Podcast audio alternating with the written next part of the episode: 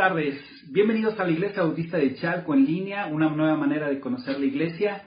Mi nombre es Marco Becerra, soy el pastor líder de la iglesia. Bienvenidas y bienvenidos. El día de hoy vamos a continuar con nuestra serie Un botiquín en tiempos de guerra. Espero que estas series estén siendo de bendición para tu vida. Estamos transmitiendo a través de nuestra plataforma de IB Chalco Church Online. Espero que se puedan suscribir. Recuerden, pongan sus comentarios, lo que están haciendo, dónde están ahorita, eh, en dónde se encuentran en el servicio, están en la sala, en el comedor. Pueden, si pueden mandar fotos a través del WhatsApp para ver dónde estamos, cada uno de nosotros, pues estaría padrísimo. Manden saludos. Y también estamos transmitiendo a través de nuestro canal de YouTube, Iglesia Bautista de Chalco. También estamos por ahí. Un saludo a todos y a todas. Dense la bienvenida a todos los que están ahí a través del el chat que tienen ahí. Y también eh, el día de hoy estamos transmitiendo a través de Facebook Live. Eh, bienvenidos y bienvenidas ahí.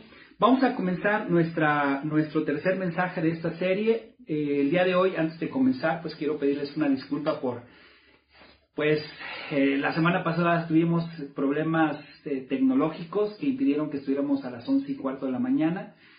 Pero bueno, son cosas que pasan, que están fuera de nuestro alcance y que ni modo. Este, desafortunadamente tuvimos que esperar a nuestro servicio hasta las 4 de la tarde, pero gracias a Dios pudimos tener nuestra celebración del Día del Padre. Espero que se la hayan pasado muy padre los padres.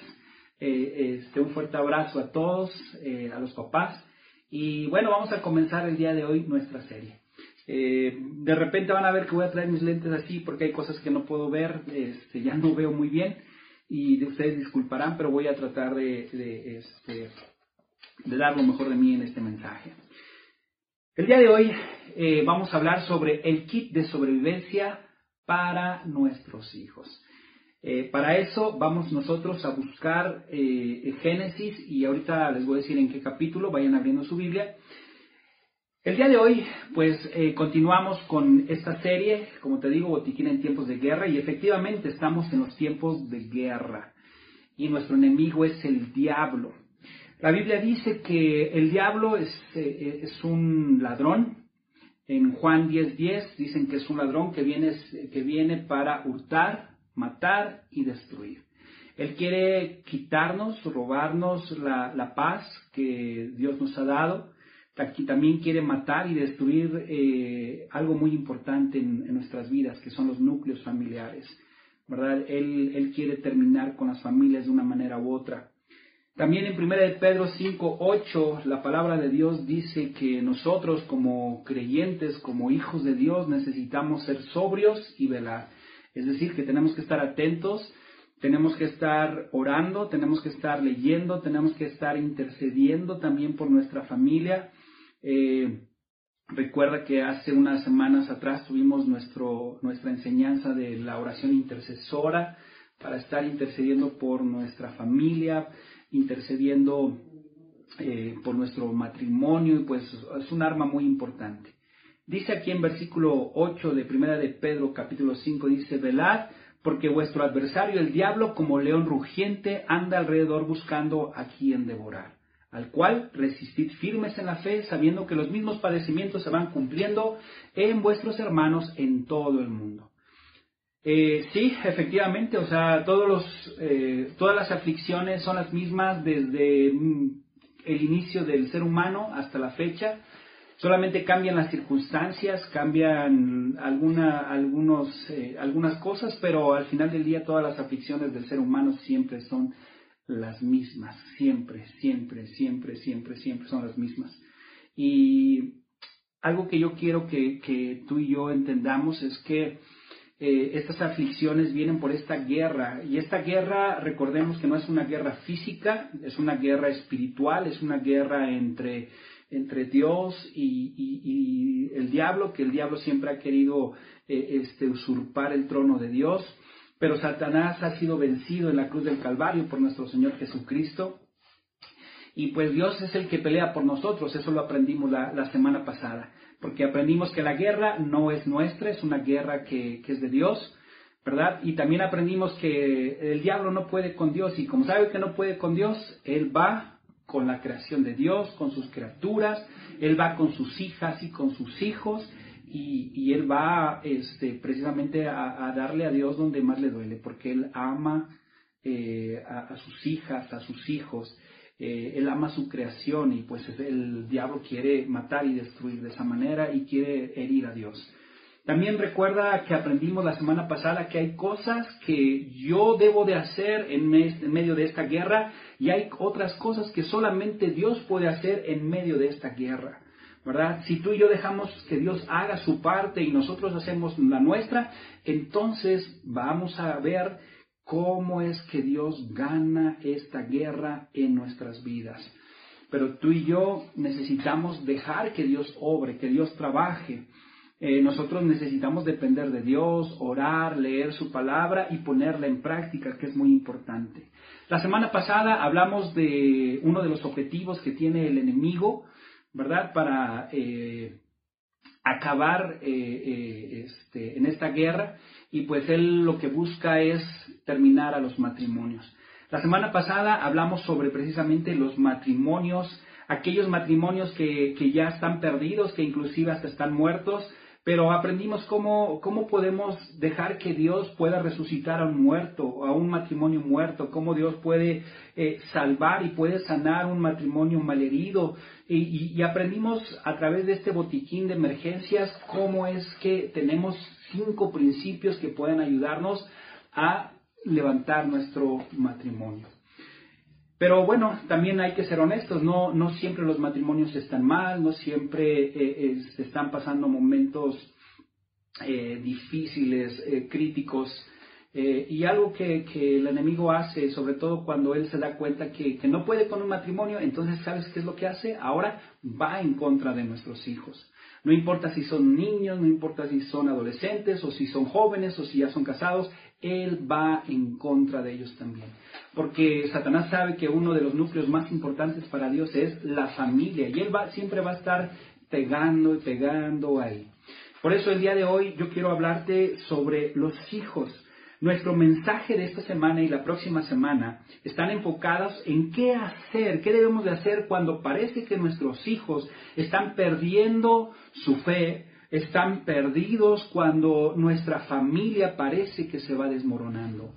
¿Qué cosa necesitamos hacer cuando tú y yo ya estamos en la, en la guerra y, sabemos que eh, este, está un momento de, tanta tensión, eh, hay momentos en los que decimos, no, es que no, se va a poder rescatar nada. El mensaje de hoy y el mensaje de la próxima semana te van a dar todas las herramientas que tú necesitas para levantar a tus hijos, cómo seguir peleando, cómo seguir adelante. Y para ello, el día de hoy vamos a tomar otro ejemplo de la Biblia a través de la vida de alguien que se llama Abraham y eh, Él nos va a ayudar eh, a través de, su paternidad a entender un poquito lo que uno como papá debe de hacer y también cómo debemos de actuar con nuestros hijos ya cuando tienen cierta edad, cuando tienen ciertas toman ciertas decisiones, es importante. Mira, busca tu Biblia eh, ahí en el capítulo 21 de Génesis, ahí es donde vamos a estar trabajando. Y mientras lo buscas, yo te voy a dar rápidamente una, una historia de, de Abraham en cuanto a su paternidad. Eh, era un hombre ya de edad avanzada cuando Dios se acercó a él. Y esto es lo que pasó con su paternidad. Vamos a ver lo que, lo que, lo que pasó. Cuando Abraham tenía 75 años, Dios llamó a Abraham para que fuera, se saliera de su parentela y fuera a la tierra de Canaán. Y Dios le promete que a través de él va a tener una descendencia muy grande y muy numerosa. Eso lo podemos ver en Génesis capítulo 12, versículo del 1 al 9. Y tanto Abraham como su esposa Sara, pues ellos querían tener hijos, pero desafortunadamente Sara era estéril y también pues la edad que ellos tenían pues ya eh, fisiológicamente pues ya no era posible que tuvieran hijos. Pero sin embargo Dios les da una promesa. A los 85 años de edad de Abraham, eh, el hijo prometido todavía no llegaba. Eh, Sara, su esposa, se impacienta y le sugiere a Abraham que se, se allegue a su sierva Agar, a una esclava egipcia, eh, y, le, y le dice, bueno, pues yo no puedo tener hijos, pero aquí está mi esclava, ten un hijo a través de ella, y este, es, esta acción pues era legal en aquella, en aquella época, pero eso no significa que esa era la voluntad de Dios. ¿verdad? Este, hay cosas que yo no entiendo por qué a veces Dios las, las permite y esa es una de las cosas que yo no puedo entender o, la Biblia no nos deja ver el, por qué Dios lo permitió. Tal vez cuando lleguemos el día de mañana a su presencia le preguntemos, se nos van a aclarar muchas dudas y a lo mejor una de estas dudas e, e, es, esta y, podemos preguntárselas a Dios cuando estemos en su presencia. ¿Verdad? Eh, esta esclava Agar eh, este, la pone a disposición Sara eh, y Abraham, pues, él dijo, bueno, pues sí, y tomó a Agar como, como su mujer, ahí lo vemos en el capítulo 16. Eh, a veces somos así los seres humanos, cuando no vemos los resultados, a veces queremos ayudarle a Dios y no esperamos en sus promesas, no esperamos en lo que Él nos ha dicho y a veces eh, pensamos que Dios ya tardó y, hacemos todo lo que queremos y de repente nos damos cuenta que ya la regamos. Y eso es algo que eh, se, va a dar cuenta Abraham después de que, bueno, la regó, pero aún así Dios tuvo misericordia de, Agar y de su hijo, y lo vamos a ver un poquito más adelante. A los 86 años, Abraham, ¿verdad? Eh, eh, Agar, su esclava, ya tenía, ya estaba encinta, ya estaba esperando un bebé, pero Agar como que de repente se le olvidó que ya que era la esclava y, y este, Sara se empezó a encelar le hace la vida difícil a Agar. Eh, Agar se ve obligada a huir, pero, eh, pero Dios interviene y hace regresar a Agar, pero también le da una promesa de cuidar de ella y de su hijo, y que su hijo también iba a ser una nación muy grande y numerosa. El niño se llama Ismael, eso lo podemos ver también ahí en Génesis capítulo 16, del versículo 4 al 16. A los, a los 99 años Dios le habla a Abraham y le promete una vez más que tendrá un hijo de Sara y le dice que se va a llamar Isaac. ¿No? O sea, Dios vuelve a fortalecer la fe de Abraham, le vuelve a reafirmar y le dice, inclusive ya, ¿cómo se va a llamar? Su hijo, este, también se le aparece a Sara y le confirma la, la promesa, eso lo podemos ver ahí también en, en, el, ¿cómo se llama? En el capítulo 17 y en el capítulo 18. A los 100 años eh, es cuando nace Isaac, ahí en el capítulo 21, versículo del 1 al 7. Eh, se llama Isaac, que significa risa, y pues bueno, ahí es donde nos vamos a quedar nosotros en esa historia. Cuando nace Abraham, Ismael ya tiene 14 años, de hecho Ismael tiene un rival ahora, se llama Isaac, porque pues recordemos que para los judíos en aquella época el el tener hijos era algo muy importante, y sobre todo también la primogenitura, el primogénito, el primero, y pues en este caso Ismael era el primero, había nacido, pero recordemos que no era el hijo de la promesa, ¿verdad? Este, era el hijo de, la voluntad de Abraham, eh, de querer hacer las cosas a su manera. Pero bueno, Dios tuvo misericordia también de Ismael. ¿verdad? ¿Y cómo reacciona Ismael cuando llega su rival? Pues bueno, vamos a ver qué es lo que hizo.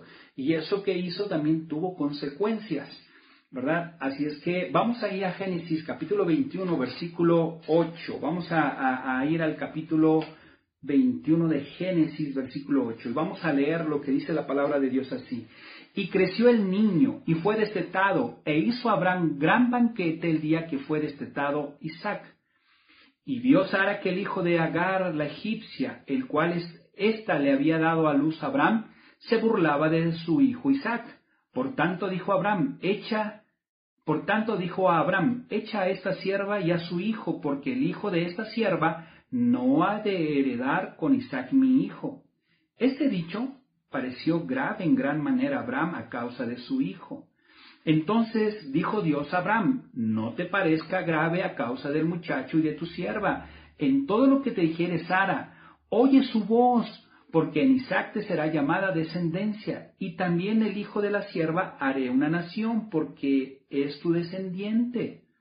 Entonces Abraham se levantó muy de mañana, y tomó pan y un odre de agua, y lo dio a Agar, poniéndolo sobre el hombro, y lo entregó, y le entregó el muchacho, y la despidió, y ella salió y anduvo errante por el desierto de Berseba y le faltó el agua del odre, y echó al muchacho debajo de un arbusto. Y se fue y se sentó enfrente a distancia de un tiro de arco, porque decía, no veré cuando el muchacho muera. Y cuando ella se sentó enfrente, el muchacho alzó su voz y lloró. Y oyó Dios la voz del muchacho. Y el ángel de Dios llamó a Agar desde el cielo y le dijo, ¿Qué tienes, Agar? No temas, porque Dios ha oído la voz del muchacho en donde está. Levántate, alza al muchacho y sosténlo con tu mano, porque yo haré de él una gran nación. Entonces Dios le abrió los ojos y vio una fuente de agua. Y fue y llenó el odre de agua y dio de beber al muchacho. y Dios estaba con el muchacho de hoy, y creció. Quiero reiterarles el, título del mensaje, el kit sobre, de sobrevivencia para nuestros hijos. Te quiero dar cuatro cosas que debes de tomar en cuenta cuando tus hijos crecen. Eh, quiero darte cuatro cosas que, que tú y yo debemos de tener en mente porque nuestros hijos crecen, ¿no? y, a veces no nos damos cuenta que ellos, eh, este, un día los tenías aquí en la mano, yo me acuerdo de Josué, yo aquí lo tenía en la mano, me cabía aquí, hasta le hacía así, ¿verdad? Así, lo Rey, Rey León, así lo tenía Josué. Y ahora pues ya es un muchacho de 16 años, casi casi. Eh, me estaba midiendo con Josué y, y, ya me pasó, eh, tantito así, ya, este, ya está más alto que yo. Yo mido unos 77, entonces apenas tiene 16 años y, está creciendo. También mi hijo Caleb eh, está bien chiquito y ahora lo veo y ya está más grande que su mamá. Eh, este, cada vez lo veo más y más grande. Y, así es, hermanos, nuestros hijos crecen y no nos damos cuenta. y, es importante estar armados, es importante saber qué hacer cuando ellos ya están tomando decisiones y a veces esas decisiones ni siquiera son correctas y pues tú y yo necesitamos estar preparados para poderles ayudar eh, a pasar eh, pues este, este periodo de la vida en el que ellos eh, se encuentran en conflicto, ¿no?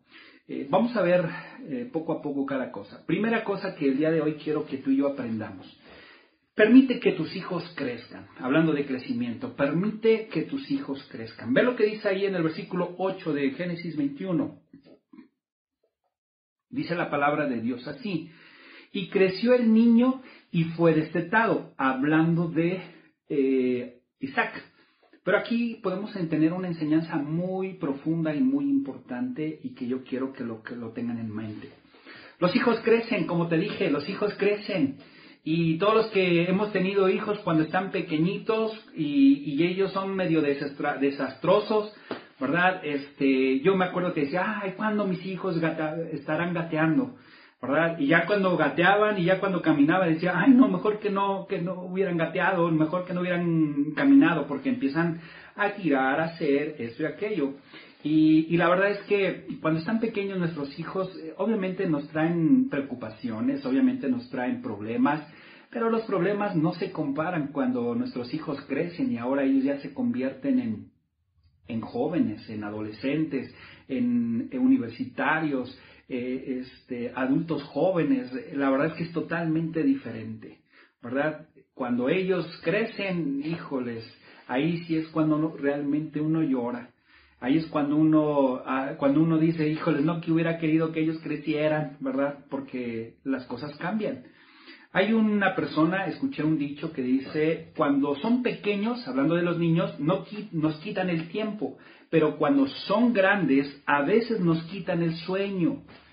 Eh, un pastor decía, mi madre solía decir que cuando son pequeños, la casa nunca está quieta y cuando crecen, nos inquietan el corazón. Y es verdad, porque los problemas cambian, crecen, se vuelven todavía más grandes, inclusive hasta más riesgosos. Eh, los problemas no son los mismos. Y, es importante, hermanos, que, preparemos a nuestros hijos eh, en, el ámbito de la vida, que les demos todas las herramientas necesarias. Y una de esas herramientas es la palabra de Dios cuando son pequeñitos, cuando son niños, tú y yo tenemos que mm, meterles lo más que se pueda de los principios de la palabra de Dios. Hay que meterle todos los principios éticos, más, los, más, los que más se puedan a nuestros hijos cuando están pequeños. Hay que instruirlos, hay que enseñarles. todas esas cosas. ¿Estás de acuerdo que un principio ético es bíblico y que algo bíblico es ético? Bueno, pues hay que enseñarles todo, hay que enseñarles todo, todo, todo, todo, autoridad, que se sometan a su autoridad, porque si no, cuando son grandes y no están sometiéndose a su autoridad, que es sus papás, y tú los dejas hacer lo que ellos tengan y no les pones límites, entonces cuando son grandes, ahí vienen los problemas, ahí es donde tienen los problemas con la autoridad. Y es importante cuando son niños enseñarles que guarden la palabra de Dios en su corazón. Esto es importante. Dice Proverbios 22, 6. Instruye al niño en su camino y aun cuando fuere viejo no se apartará de él. Te lo reitero, Tú y yo necesitamos prepararlos a nuestros hijos para la vida. Y, algo que a veces cometemos el error como papás es querer vivir la vida por ellos. A veces los queremos seguir viendo como esos pequeñitos, chiquitos, pero, pero la verdad es que, eh, te digo, si tú no te pones abusado, tú no te das cuenta en qué momento crecen, en qué momento ellos empiezan a, a generar un pensamiento crítico, analítico, en donde ellos empiezan a decir esto es o esto no es, y, y, si tú no les enseñas bien a distinguir entre la maldición y la bendición, entre lo malo y lo bueno, entonces ellos no van a poder distinguir bien cuando son grandes y tomarán las decisiones a la y se va. Por eso es importante, hermanos, la palabra de Dios, porque la palabra de Dios les va a dar la luz que requieren, les va a dar la dirección que ellos requieren y les va a abrir el pensamiento, el intelecto, eh, la capacidad de análisis para que tomen decisiones en su tiempo y en su momento adecuadas. Y aún así, a pesar de que eh, tengamos la palabra de Dios, a veces nuestros hijos también tomarán decisiones equivocadas porque somos imperfectos y lo tendrán que hacer. Y nosotros como papás a veces nublamos por querer eh, evitarles las penas a nuestros hijos, les evitamos, ¿verdad? Eh, eh, si queremos verlos y si queremos verlos como, ay, es que mi niña, ay, es que mi niño. No, ya están creciendo, ya, ya requieren otras cosas. Y, por ese tipo de pensamientos, inclusive hasta, hasta este, nosotros, si no les enseñamos a nuestros hijos, por ejemplo, yo a Josué le he ido enseñando cómo se inscribe en la escuela, lo que tiene que hacer en la escuela, igual a Caleb, ya está en la secundaria, lo que deben de hacer. Yo estoy cuidando, estoy apoyándolos, pero ya los estoy empezando a encaminar que ellos tomen sus propias decisiones. ¿Por qué? Porque eh, este, algún día yo no estaré en sus vidas y ellos tendrán que enfrentar la vida solos. Yo no puedo ir a, a inscribir a mi hijo y meterme, ¿verdad? Porque yo veo a veces que hay papás cuando van a dejar a sus hijos se quieren meter hasta el salón de clases y ver que sus hijos ya están ahí y dices, oye, ya están en la universidad y quieres seguir viendo a dónde están sus hijos, pues no. Eh, este, hay que darle principios, hay que enseñarlos y hay que encaminarlos. Hay que enseñarles a que tomen decisiones acorde a su, a su edad, ¿verdad? A, veces ahí yo he conocido personas que dejan a pequeños niños que decidan como si fueran adultos y no, hay que, son niños, todavía no les queda claro bien, hay que enseñarles lo correcto, lo incorrecto, la bendición, la maldición, hay que enseñarle todo a la luz de la Biblia y que a la luz de la Biblia ellos tomen las decisiones, ¿verdad? Y este, y cuando vemos que esas decisiones son buenas, eh, eh, hay que regresarlos, hay, hay, que estar, hay que enfocarlos. Eh, es un trabajo muy arduo. Hermanos, nuestro trabajo como papás no es resolverles la vida, es encaminarlos para enfrentar la vida. Porque, sábete una cosa, tú y yo no les vamos a durar toda la vida. Y la única herencia que les vamos a dejar será la palabra de Dios. Mira, el día de hoy mi mensaje está enfocado a todos aquellos papás que desafortunadamente tienen hijos que, que ya no quieren ir a la iglesia, hijos que, que este, ya no, ya ni siquiera van a la iglesia. Mi mensaje está enfocado para ustedes, papás. Mira, mi esposa eh, es una esposa que yo admiro mucho porque es una mamá que todos los días, aunque ya esté por dormirse, aunque ya esté con sueño, eh, ella siempre va al cuarto de mis hijos y, y les empieza a leer la Biblia. Mi esposa siempre agarra y empieza a enseñarles la oración intercesora eh, este, les enseña versículos, les enseña el plan de salvación y está duro y dale, duro y dale, duro y dale con ellos. Inclusive ya cuando terminó de orar con ellos, les pone su celular y les pone la Biblia y se las pone ahí en la noche para que ellos lo estén escuchando. Eh, en las mañanas cuando ella se para, inclusive a veces les pone predicaciones a, mis hijos para que las escuchen antes de irse a la escuela. Y, y yo sé que este, mi esposa los está preparando porque el día de mañana mis hijos van a crecer y yo no sé cómo crezcan. Yo no sé cómo, cómo vayan ellos a reaccionar eh, ante la vida. Yo ojalá este, mis hijos quisiera que reaccionaran de la mejor manera, pero yo no sé cómo voy a estar. Eh, y a lo mejor mamá y papá, tú has sido esa persona que ha sido diligente en, enseñarle la palabra de Dios a tu hija, a tu hijo desde pequeño, pero ahora ya están tomando decisiones equivocadas y erradas. Déjame decirte algo, no te desesperes. Eh, busca a Dios. Mira, si tú has instruido a tu hija o a tu hijo en el camino de Dios, ve lo que dice Isaías 55, 11. Esto es lo que dice la palabra de Dios en Isaías 55, 11. Así será mi palabra que sale de mi boca, no volverá a mí vacía. Todo lo que tú le has puesto en el corazón a tu hija y a tu hijo no volverá vacía. Porque cuando esté en esos momentos críticos, créemelo, se va a acordar de lo que tú le enseñaste de la palabra de Dios. Se va, se va, a acordar y si no, pregúntale un ejemplo que tenemos en la Biblia, el hijo pródigo. El papá ¿verdad? Le dio todos sus bienes al hijo, el hijo se fue, vivió la vida que quiso vivir y cuando vivió la vida, la vida que quiso vivir se gastó todo, eh, este, terminó comiendo junto con los puercos, ahí en el corral, todo, todo lo que comían los puercos y él se acordó en la casa de mi padre. Cuando tú le enseñas los principios a tus hijos, aunque ellos esos bellos niños hermosos que ahora se han convertido en monstruos, en personas irreconocibles, personas que dices, yo ni las conozco y eh, este, yo no te enseñé eso, yo no te, yo no te di esos valores, este, ten calma, porque todo lo que le enseñaste de pequeñito, algún día Dios lo activará en su mente y en su corazón y cambiarán. Si no, mira, hay infinidad de testimonios que podemos escuchar. Yo estuve en una sesión de, este, eh, me invitaron a, ser parte de un panel de, este, renovando corazones de la Iglesia Bautista de Valle de México y había un chavo que se llama Edgar, él era este, una persona entregada a Dios, era un chavo de Dios, pero de repente algo pasó en su vida y se alejó de Dios, eh, inclusive estuvo metido con, bueno, eh, era un sicario, para, que te, para acabarla de, decir, este, y este cuate este, tuvo que vivir un momento muy crítico en su vida para recordar que, que separado de Dios no podía hacer nada.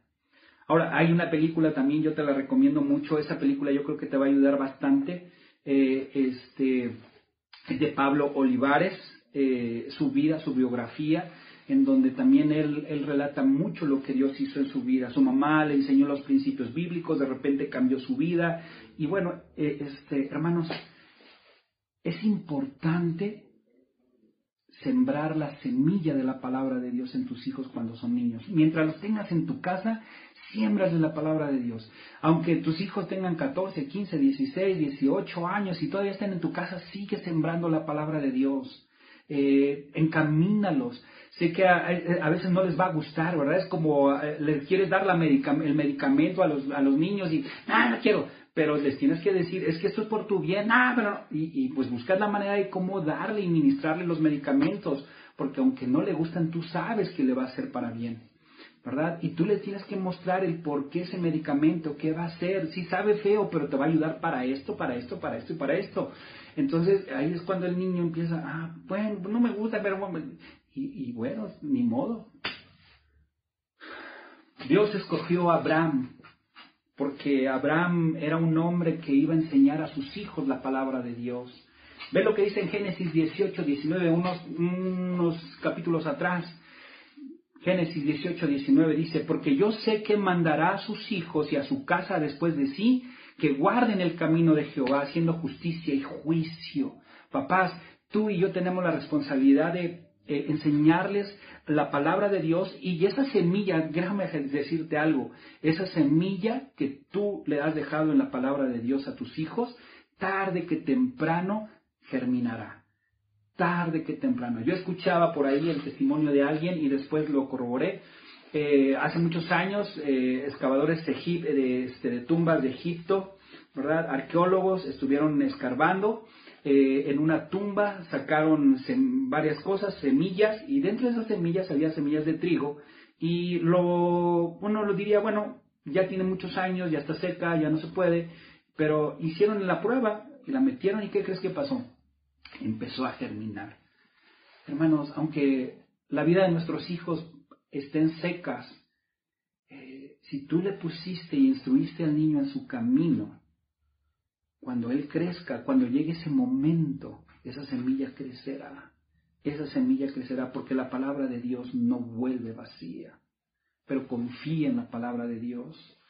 Segunda cosa muy importante, si tus hijos ya, ya no quieren saber nada de Dios, ya no quieren venir a la iglesia, no les importa nada, acepta el cambio de tu hijo, no lo niegues. Es importante aceptarlo. Desafortunadamente los, los, hijos crecen y es inevitable que tomen malas decisiones. Y a veces, Sara y yo que somos maestros nos hemos dado cuenta que los papás, ¿verdad? No, es que mi hijo no es así en la casa. Pero es que mire, su hijo o su hija así, así asado. No, no, no, no. Y hasta, hasta se enojan con los maestros, ¿verdad? Papás, tu trabajo y mi trabajo como papás es enseñarle a nuestros hijos que actúen de la misma manera en casa, que actúen de la misma manera fuera de casa y en la iglesia. Porque nuestros hijos siempre se van a portar de una manera en la iglesia, otra manera fuera y otra manera en, este, en, la casa. Y tú y yo tenemos que estar alertas, ver cómo se comportan. Eh, necesitamos estar ahí con ellos. Y eso es algo que no, no se dio cuenta Abraham y solamente Sara se dio cuenta. Ve lo que dice el versículo 9 de Génesis 21. Vamos a leer lo que dice Génesis. Dice, y vio Sara que el hijo de Agar, la egipcia, el cual ésta le había dado a luz a Abraham, se burlaba de su hijo Isaac. O sea, Ismael era un buleador. Tenía 14 años y se agarraba de bajada al de 3 años. Y era un buleador. Y ahorita vamos a ver de qué manera era buleador. Dice, por tanto dijo a Abraham, Sara le dijo a Abraham, echa a esta sierva y a su hijo, porque el hijo de esta sierva no ha de heredar como, con Isaac mi hijo. Eh, o sea, probablemente no lo dice la Biblia, pero yo me imagino que probablemente la, la, burla, el bullying que le hacía, es decir, yo soy el primogénito yo soy el mayor, yo voy a quedarme con todo, tú no vales nada. Cosas a lo mejor más fuertes porque este, realmente no lo creyó Abraham. Abraham no creyó lo que estaba diciendo Sara. Y ve lo que dice, versículo 11. Este dicho pareció grave en gran manera a Abraham a causa de su hijo. Y entonces dijo Dios a Abraham. Pero fíjate, vamos a ver ahí, yo, yo me imagino que Abraham dijo, no te creo, Sara, o sea, no, yo no he visto nada eh, que de lo que tú me platicas cómo es Ismael. Porque Ismael, ¿verdad? Pone su carita de angelito, de que no hace nada y todo feliz. Eh, y a veces así son nuestros hijos. En casa son, ay, angelitos, no hacen nada, pero por fuera hacen otras cosas. Yo era así cuando era joven. En mi casa daba una cara y por fuera era otra cosa. Y, la verdad es que tarde que temprano las cosas salen a la luz, tarde que temprano salen a la luz, buenas o malas, salen a la luz. Y, y algo que tú debes de entender y debes de saber es que debes de, de aprender a aceptar que nuestros hijos crecen y cambian y que a veces eh, son influenciados por amigos, por la televisión, por el YouTube, eh, este, por diferentes cosas y eso hace que sus valores inclusive cambien y eso hace que a veces hasta los desconozcamos, inclusive hasta nos reten como hijos y digan, ay papá, tú, y, yo he conocido chavos que inclusive han golpeado a sus papás. Y ese pequeño niño o esa pequeña niña que respetaba, amaba a sus papás y que celebraban los cumpleaños y le daban su regalito, ahora se han convertido en alguien desconocido. A veces nuestros hijos pueden ser los buleadores. A veces nuestros hijos son los que incitan a otros a que tomen, a que fumen, a que se depraven en, las fiestas, a que hagan algo indebido. Pero a veces por el amor ciego de papás no queremos aceptar que nuestros hijos tienen un problema y, y no, no estamos dispuestos a aceptar que ellos ya no son los mismos niños que criamos, que ya son diferentes y que han tomado malas decisiones. El amor de padres nos ciega para ver la realidad de las cosas. Y yo te voy a decir un consejo muy importante. Si tienes dudas eh, de cómo es tu hijo, tu hija, pregúntale a los maestros. Eh, escucha a los maestros. No están en contra de tu hija o tu hijo, quieren ayudarle. Eh, escucha a tus líderes, escucha a los discipuladores de, tu, de tus hijos, quieren ayudarte. Desafortunadamente también a veces en la familia podemos ver que a veces el papá, no, tú estás loca, le dice a la esposa, mi hija o mi hijo no es así, o al revés, ¿verdad? Ah, este, no, mi hija no es así, mi hijo no es así, y, hasta somos consecuentes con ellos, les solapamos sus, sus, ay, es que es gracioso, no, no es gracioso lo que están haciendo y lo que están diciendo, ¿no? Y a veces nos rendimos ante sus dulces abrazos y besos y sus caritas de, por favor, ¿verdad? Así como el de, el de este, Shrek, el gatito ese, ¿verdad? El que le hace así, todo con su carita. A veces así son nuestros hijos y, y, y, eso nos hace que nos nublemos la vista y no querramos ver las cosas. Pero por no ver las cosas, por no aceptar las cosas tal y cual, por eso nuestros hijos se van al precipicio. Porque no estamos nosotros aceptando la realidad como papás. Escucha a tu pareja, Escucha a, tus, a, tus este, maestros de tus hijos, a tu discipuladora, a tu discipulador de tus hijos, a sus líderes. Y sobre todo, haz lo que hizo Abraham. Abraham tuvo un, o sea, Abraham tenía una comunión tan grande con Dios que siempre consultaba a Dios y mira, dentro de, de, sus dudas, porque tuvo una duda, lo que hizo fue consultar a Dios y ve lo que dice el versículo 12. Entonces dijo Dios a Abraham, o sea, Dios y Abraham tenían una relación no te parezca grave a causa del muchacho y de tu sierva. En todo lo que te dijere Sara, oye su voz, porque en Isaac te será llamada descendencia. O sea, que no te nuble el amor de padre, que no te nuble el deseo de que de la promesa de que ay será tu hijo y a través de tu hijo tendrás una nación grande y numerosa. Él no es el hijo de la promesa, el hijo de la promesa es Isaac. Y, tu hijo Ismael se está burlando de Isaac. Y, sabes qué, es importante eh, este, saber escuchar. Y cuando Dios te diga algo, haz lo mismo que hizo Abraham. Obedeció. Con todo el dolor de su corazón, obedeció. Y es triste ver que los papás no buscan a Dios para saber qué hacer con sus hijos. Y cuando Dios les dice algo, tratan de ignorar también a Dios. Abraham no ignoró a Dios.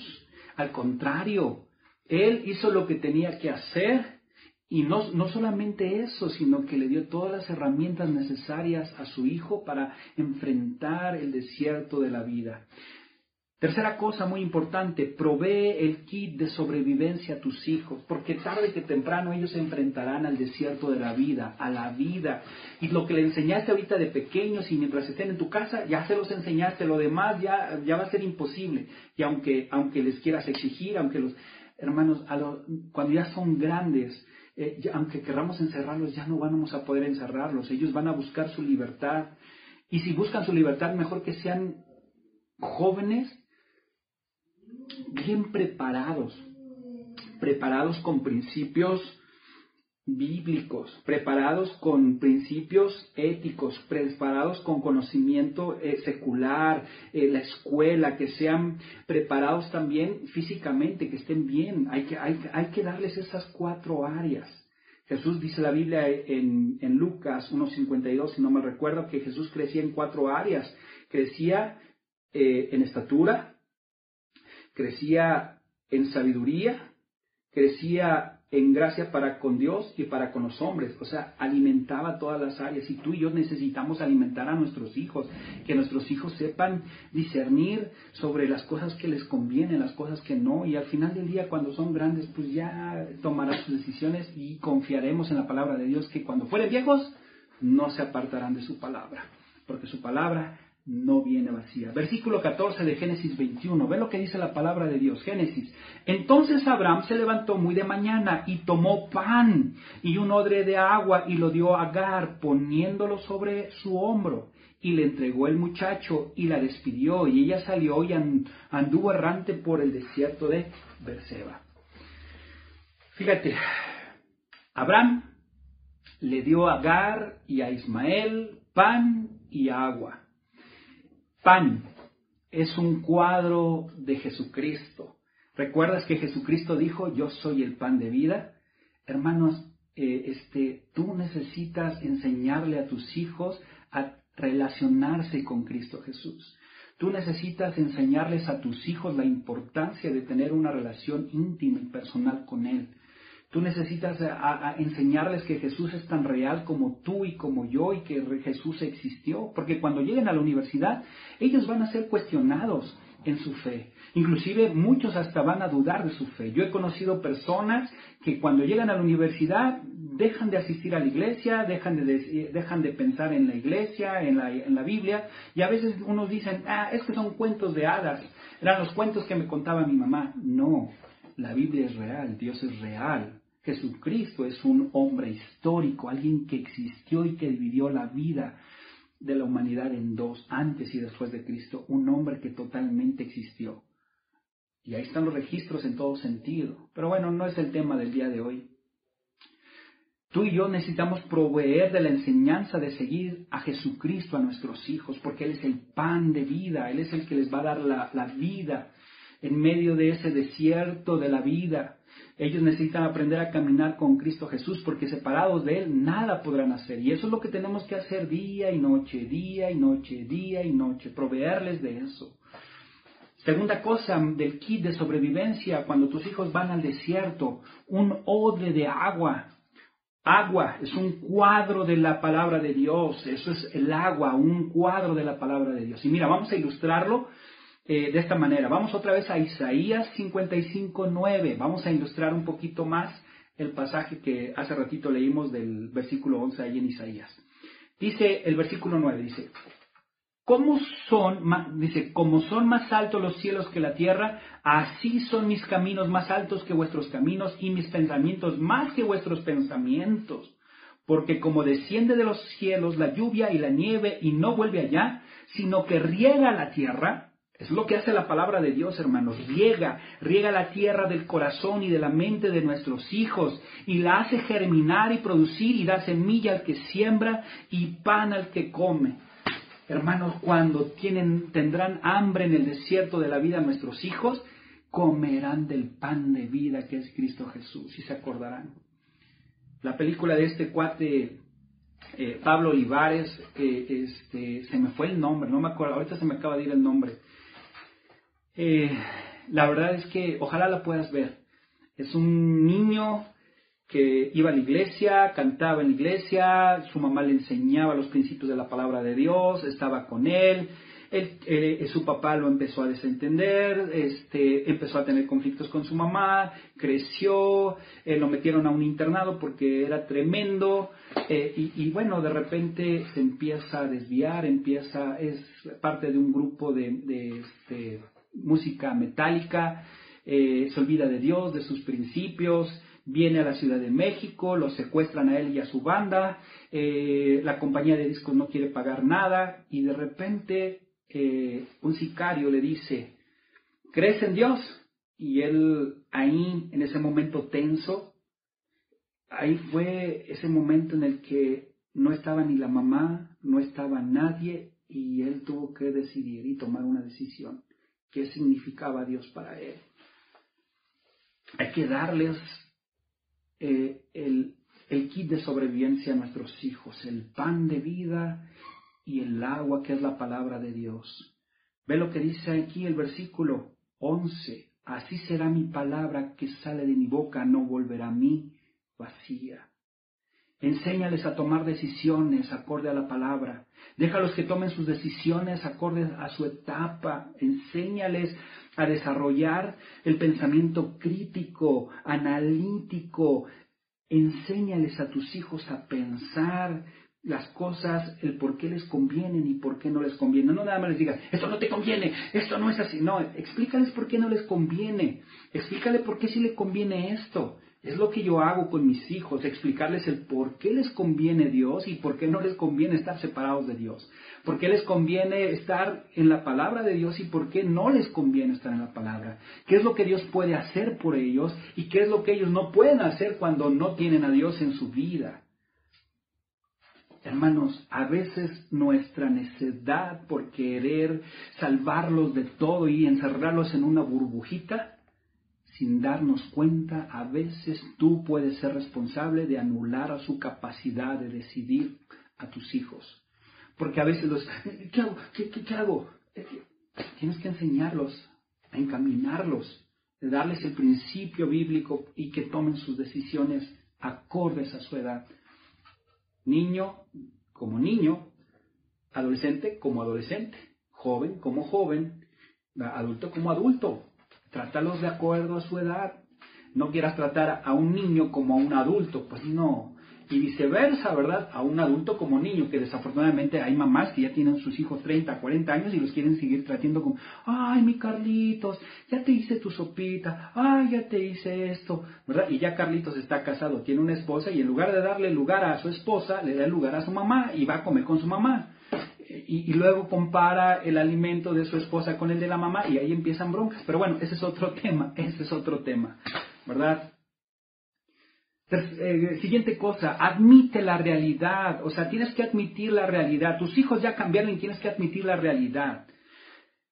En este caso, Abraham tuvo que eh, este, darse cuenta cómo era su hijo, ¿verdad? Que su hijo no era una perita en dulce, y hay que aceptar la realidad de que nuestros hijos se van a enfrentar al desierto de la vida y que se van a encontrar en un momento en el que si ellos no buscan a Dios y no están a Dios, les va a faltar agua, les va a faltar la palabra de Dios. Ve lo que dicen ahí en el versículo 15. Y le faltó el agua del odre y echó al muchacho debajo de un arbusto. Híjoles, a veces así nos pasa, ¿verdad? Eh, obviamente, entre más alejados de Dios y menos esté la, palabra de Dios presente, pues van a tener sed, van a tener este, esos momentos en los que este, les va a faltar la palabra de Dios en medio del desierto. Y a lo mejor tu hija y tu hijo están en un momento en el que están a punto de morir como este Ismael.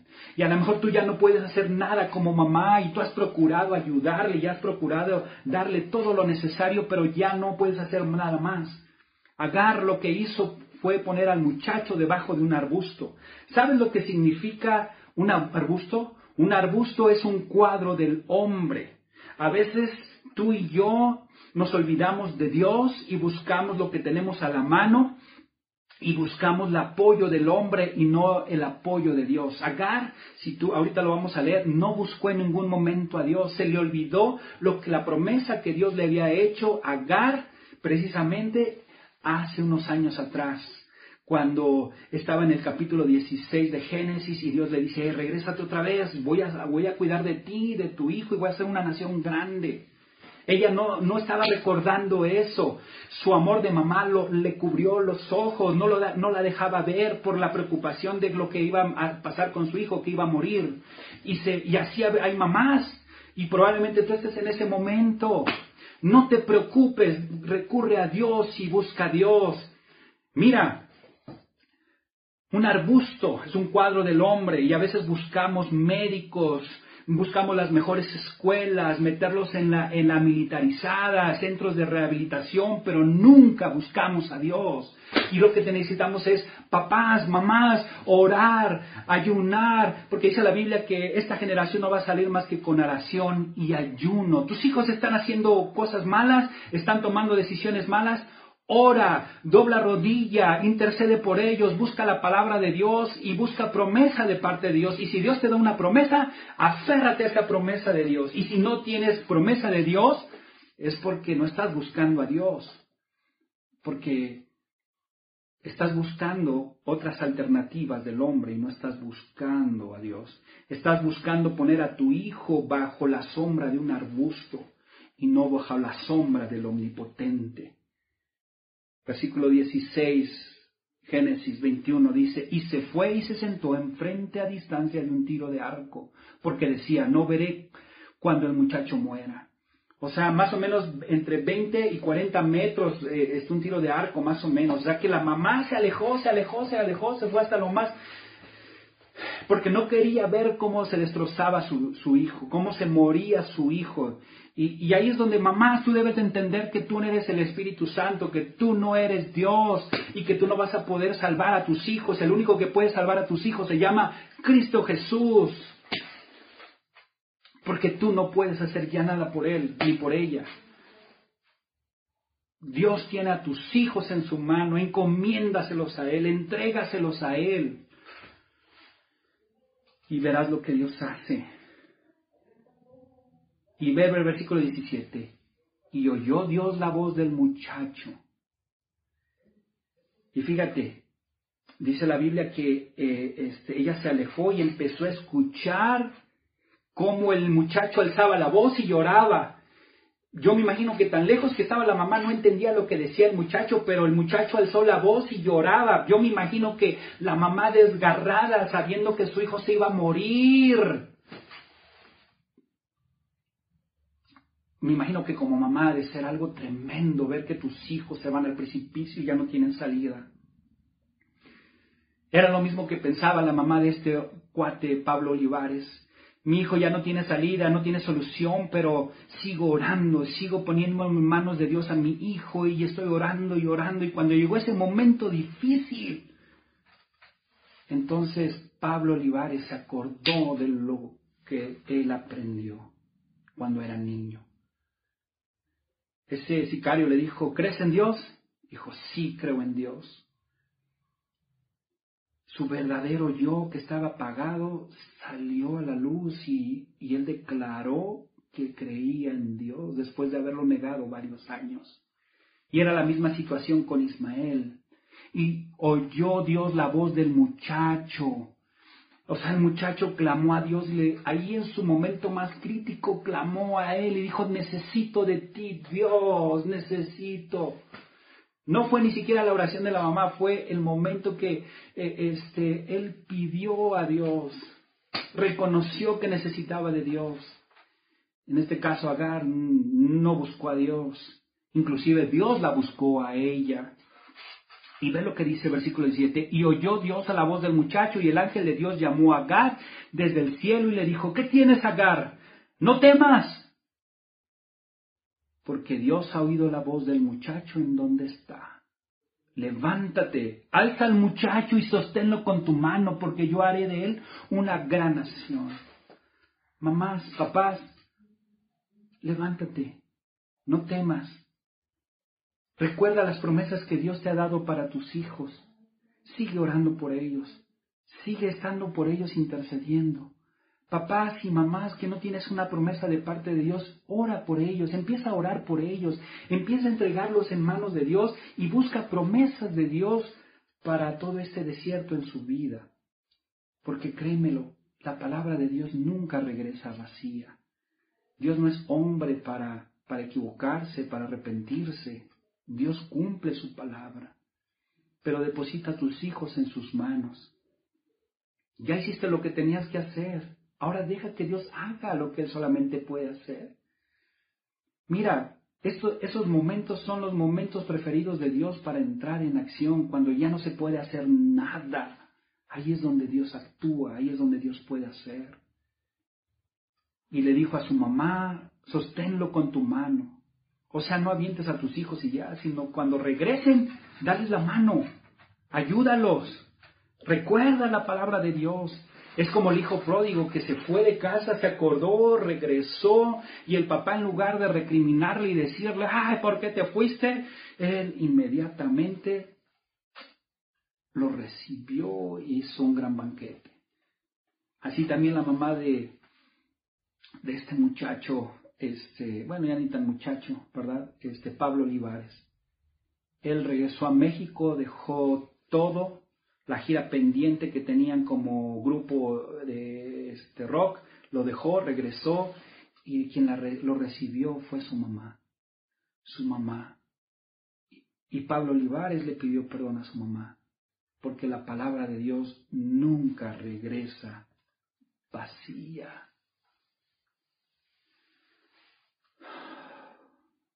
Versículo 18. Abrió los ojos Agar y vio una fuente de agua, y fue y llenó el odre de agua y dio de beber al muchacho. Hermanos, hermanas, la solución de Dios ya está ahí y siempre ha estado provista. Tal vez por como te sientes hoy y como estás hoy, no la puedes ver. Pero ya Dios ha provisto la solución para tus hijos. Tú sigue orando por ellos. No importa el tiempo que te lleve, pero ya está la provisión de Dios para poder salvarlos.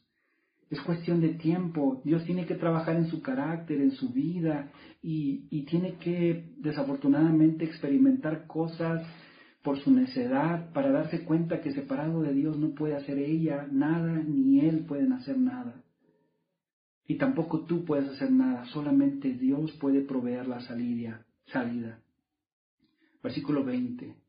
Pasaron los años y dice la Biblia, y Dios estaba con el muchacho y creció y habitó en el desierto y fue tirador de algo. Fíjate, eh, el muchacho regresó, eh, creció, maduró y ahora estaba en el desierto, volvió al redesierto, pero, pero ¿qué crees?